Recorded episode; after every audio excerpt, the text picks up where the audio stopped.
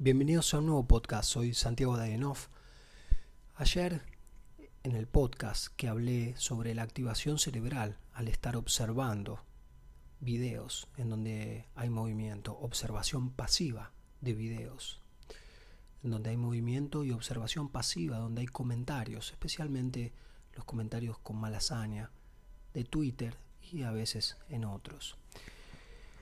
Pienso en algo que leí en relación a Borges, o mejor dicho, de Borges, una vindicación de Bouvard y Pouchet, que es una novela de Gustave Flaubert. En la discusión, Borges dice, ya veremos que la acción no ocurre en el tiempo, sino en la eternidad. Se me antoja esta frase como una manera de explicar mucho más simple lo que ayer intenté transmitir, que no es en el momento en donde está pasando la activación cerebral, es decir, si yo estoy viendo un video y la activación cerebral está pasando, yo no estoy moviéndome, entonces no es en el tiempo que ocurre esa activación, no es en el tiempo presente, es decir, no está correlacionada con un movimiento mío, sino que lo estoy observando pasivamente. Esa pasividad es la eternidad.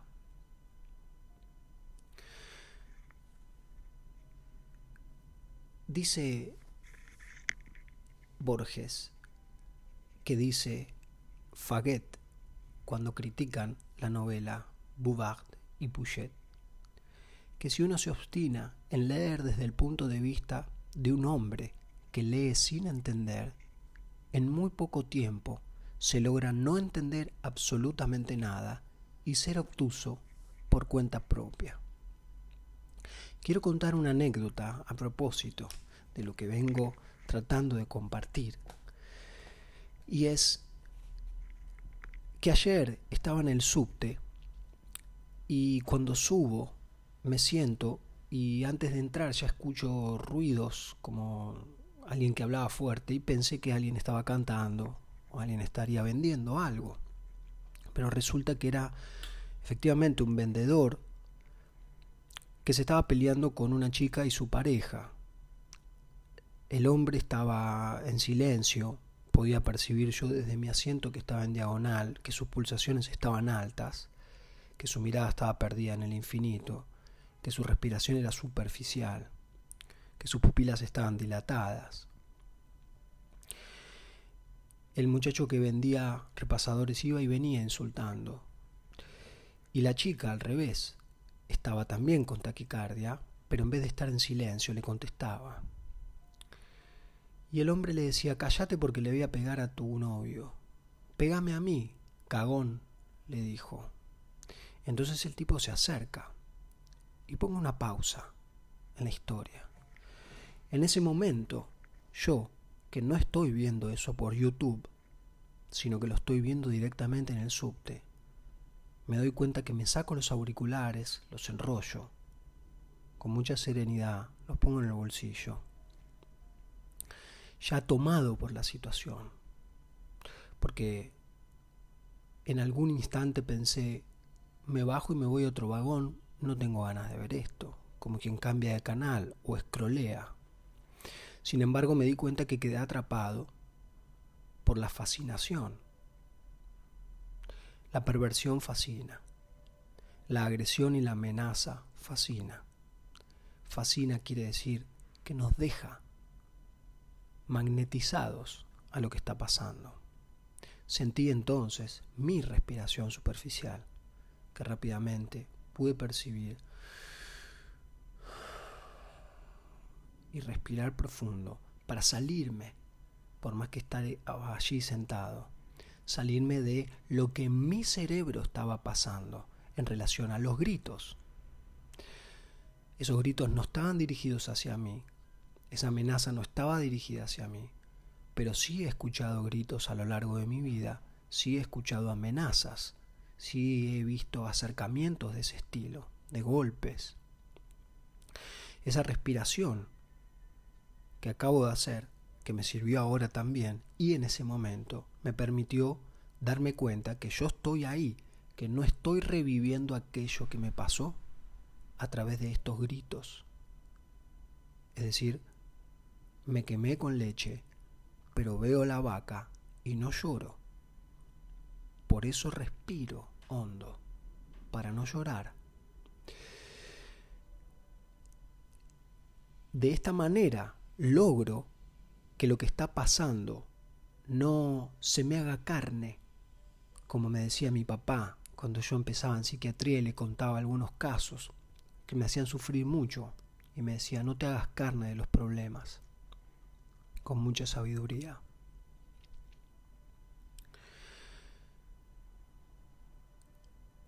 La discusión siguió un rato más. El muchacho que vendía repasadores se dio cuenta, se daba cuenta, que no estaba bien lo que él estaba haciendo. Por eso iba y venía, iba y venía y no podía dejar de hablar. La chica tampoco podía suspender la discusión. No tiene por qué dejarla, pero si simplemente lo dejaba hablar solo, se iba a agotar por sí mismo. Alguien podría decir, ¿y por qué se va a tener que callar? Bueno, simplemente porque está en un lugar público, simplemente porque puede realmente generar una respuesta en el otro que sea violenta, que la violencia pase a lo físico. Y teniendo en cuenta que el novio estaba en un estado que tranquilamente se podría haber desmayado, se podría haber descompensado. Lo digo como médico como semiólogo, como psiquiatra, observando. En un momento pensé en ponerme delante, es decir, pararme como agarrándome del pasamanos frente a la pareja que estaba sentada, cosa que el hombre se encontrara con mi espalda. No lo creí conveniente. Sentí que ya se estaba diluyendo la circunstancia. Sentí alegría por la chica, que en un momento el hombre con mucho prejuicio le dijo, cállate, cheta, de capital. Y ella dijo, pero ¿qué hablas? No tenés idea de dónde vengo. Y el tipo le dijo, callate o le pego a tu novio. Pégame a mí, cagón, le dijo ella. Te dije que te calles porque le voy a pegar. Y ahí se puso un poco tenso mi corazón, porque yo sentí que si había alguna situación de violencia, estaba tan pasivamente observando eso, con mis músculos tan cargados, con tanta tensión interna, que se traducía en una quietud total esa quietud total que parece pasiva, que no era la quietud del muchacho al que se le veía realmente en una situación de angustia. Yo tenía angustia de otro tipo. Yo tenía la angustia que sentía que tenía 250 resortes nuevos a punto de ser soltados y saltar. No me gusta esa sensación. Pero si yo veía que el pibe iba a pegarle al pibe, el muchacho de, los repasadores le iba a pegar al pibe, iba a hacer algo. Y no quería. Porque no me gusta, pero especialmente porque yo sentía tanta pasividad, que cuando tengo tanta pasividad me asusto.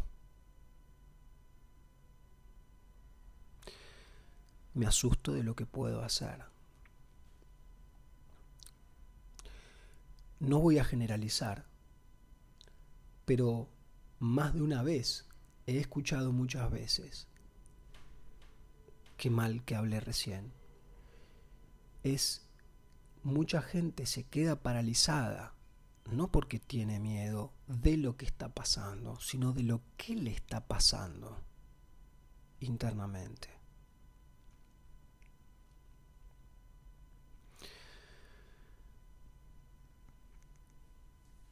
Borges en esta discusión dice, sobre la novela de Flaubert.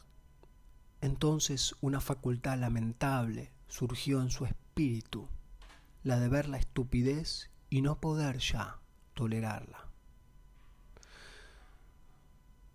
Los entristecían cosas insignificantes, los avisos de los periódicos, el perfil de un burgués, una tontería oída al azar. Entonces, la discusión se disipó finalmente y yo me di cuenta que aún no estando viendo YouTube, yo tenía que bajarme en la estación Corrientes para combinar con el subte B, para irme para Estación Rosas, para ir al cumpleaños de un querido amigo. Y de repente advierto que estoy mirando ya, pasada esa circunstancia, a un muchacho que está tocando la guitarra, la canción El Olvidado. Tomo mi teléfono, lo filmo y se lo mando a un amigo mío que cantaba siempre esa canción. Se mudó a Trenkelauken. Y cuando se abren las puertas del subte dice Estación Humberto Primo. Y yo digo, ¿dónde estoy? Qué distracción, dije. Me pasé. Entonces, la diferencia entre estar observando una situación en la vida real, no a través de una pantalla, no difiere de observarla en una pantalla. En el sentido de la activación cerebral y por la activación cerebral a través del sistema nervioso autónomo, el aumento de la frecuencia cardíaca y una situación que remeda a la situación ante una amenaza de huida, lucha o camuflaje, como hace el camaleón, que simula con sus colores de piel lo que lo circunda. Simulé, pensé, a quienes me circundaban, que era no meterme en el asunto. No, yo sentía que más bien estaba en ese modo de lucha y no de huida de ninguna manera me iba a ir de ese lugar. Primero porque estaba fascinado por la situación, inconscientemente. Luego porque me daba cuenta que yo no estaba reviviendo completamente aquellas circunstancias de amenazas y de gritos vivenciadas a lo largo de mi vida, especialmente en la infancia, sino que no iba a permitir que pasara algo enfrente de mis ojos de esa manera, sin importar lo que pasara. En este momento hago una digresión más. No te expongas, me decían dos señoras que hablan de psicología en el hospital de clínicas. No te expongas, quería decir, cuando en un Ateneo, que es una reunión central donde se habla de un caso y se discute, se hace polémica, yo decía lo que me parecía en relación al caso, en relación a la teoría, en relación al modo en que se trataba, y en donde todos los que estaban ahí se quedaban callados yo sentía que me aumentaba la frecuencia cardíaca porque hablar en público a veces me lo generaba en esos primeros años de residencia. Y porque además sentía que estaba en una situación en donde el que tiene el poder es el otro. Y lo confirmaba cuando terminaba de hablar. Y a la salida del Ateneo venía desde el jefe jefa en ese momento residentes y otros más. Yo pienso como vos, ¿eh? Yo estoy de acuerdo con vos, sí, pensaba para adentro pero ahí no dijiste nada. Entonces,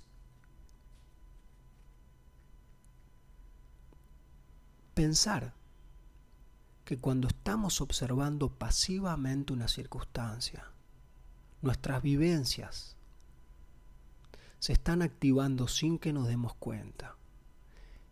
Lo más cercano a darnos cuenta es sentir el cuerpo aunque parezca una redundancia, puede ser sentir el cuerpo, tomarse el pulso, advertir, la respiración, ver qué me está pasando.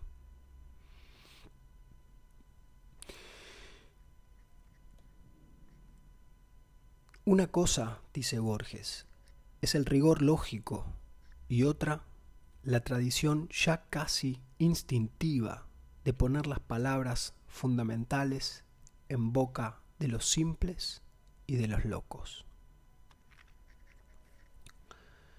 Pide que recordemos la reverencia que el Islam tributa a los idiotas, porque se entiende que sus almas han sido arrebatadas al cielo. Recordemos aquellos lugares de la Escritura en que se lee que Dios escogió lo necio del mundo para avergonzar a los sabios. El emperador Moctezuma dijo que los bufones enseñan más que los sabios porque se atreven a decir la verdad. Esto lo puedo decir en mi experiencia, en tantas publicaciones que vengo haciendo desde hace bastante tiempo y también estos comentarios en los Ateneos y queriendo conversar con distintas personas del servicio de psiquiatría del hospital de clínicas y en donde encuentro silencio. En comentarios, mejor dicho, en los no comentarios de publicaciones que sí convocan a amigos míos con quienes hablamos permanentemente de estos temas, que no comentan en una publicación. Por supuesto, no tienen ninguna obligación ni deben hacerlo. Pero sí me sorprende que no me comenten a mí por privado. Luego no me sorprende que no me respondan un llamado. Luego no me sorprende que yo, un médico raso del hospital de clínicas, puesto en penitencia más de una vez, lo sabe el director del hospital, lo sabe el actual decano de la Facultad de Medicina, que hace un ratito era jefe del servicio de psiquiatría. Lo sabe el ex jefe del servicio de psiquiatría, que tanto me enseñó y tanto daño me hizo. Flaubert era devoto de Spencer, y en los First Principles del maestro se lee que el universo es inconocible por la suficiente y clara razón de que explicar un hecho es referirlo a otro más general y de que ese proceso no tiene fin, nos conduce a una verdad ya tan general que no podemos referirla a otra alguna, es decir, explicarla. Agripa, el escéptico, argumentó que toda prueba exige a su vez una prueba y así hasta lo infinito. La ciencia, dice Borges, es una esfera finita que crece en el espacio infinito. Cada nueva expansión le hace comprender una zona mayor de lo desconocido, pero lo desconocido es inagotable. Escribe Flaubert, aún no sabemos casi nada y queríamos adivinar esa última palabra que no nos será revelada nunca. El frenesí de llegar a una conclusión es la más funesta y estéril de las manías. Recuerdo a este ex jefe del servicio en una de sus tantas enseñanzas que dijo, cuando estamos con el paciente y creemos que entendemos por dónde va el asunto, salir de ahí. Esa tentación de creer que va por un lugar, como si fuese una explicación, como si hubiese una conclusión, como acaba de citar Flaubert. Es una conclusión funesta y estéril.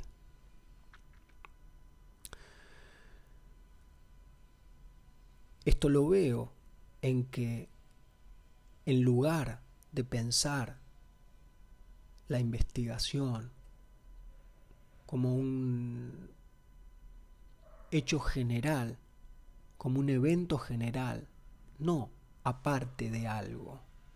La psicología no aparte de la gastroenterología.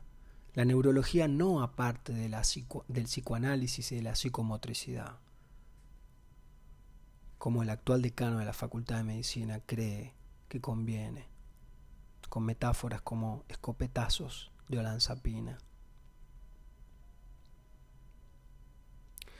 La frase de Flaubert que aún no sabemos casi nada y queríamos adivinar esa última palabra que no nos será revelada nunca, me hace acordar a una frase del Lobo Estepario de Germán Gess que me hizo conocer Guillermo Azaneo, con quien tantas veces hemos conversado en los podcasts. El hombre quiere nadar antes de saber. Tiene muchas interpretaciones, pero ¿cuántos profesionales están bajando línea en términos vulgares actuales sobre qué es y cómo debe hacerse, cuando en rigor no investigan sobre sí mismos? En un análisis, en una supervisión, en distintas formas de terapia practicadas como pacientes.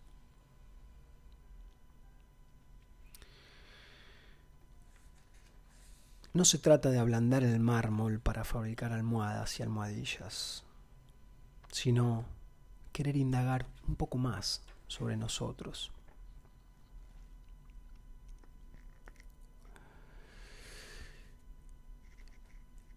Cita inevitablemente en la novela que si alguien tiene ganas de leerla, de Flaubert conviene leer Madame Bovary, que dice Borges, las negligencias o desdenes o libertades del último Flaubert han desconcertado a los críticos. Yo creo ver en ellas un símbolo. El hombre que con Madame Bovary forjó la novela realista fue también el primero en romperla. de Bouvard y Puchet hace una analogía con el monólogo del principio de Fausto de Goethe. Goethe. Huye, sal fuera a la amplia llanura. ¿No te será suficiente compañía ese libro misterioso, autógrafo de Nostradamus? Con su ayuda reconocerás el curso de las estrellas y cuando la naturaleza te haya instruido, aumentará en ti la fuerza del alma, como si un espíritu le hablara a otro. No está cerrado el mundo espiritual, son tus sentidos los que están cerrados, es tu corazón el que está muerto. Discípulo, levanta y baña infatigablemente tu pecho terrenal en la aurora. Cómo se entreteje el conjunto de las cosas en el todo y cómo lo uno repercute y vive en lo otro. Siento valor para aventurarme por el mundo, para afrontar el dolor y la fortuna que me reporte la tierra, para adentrarme en la tempestad y no temer el crujido de la nave al zozobrar. Muchas gracias por escuchar. Buen fin de semana y adelante.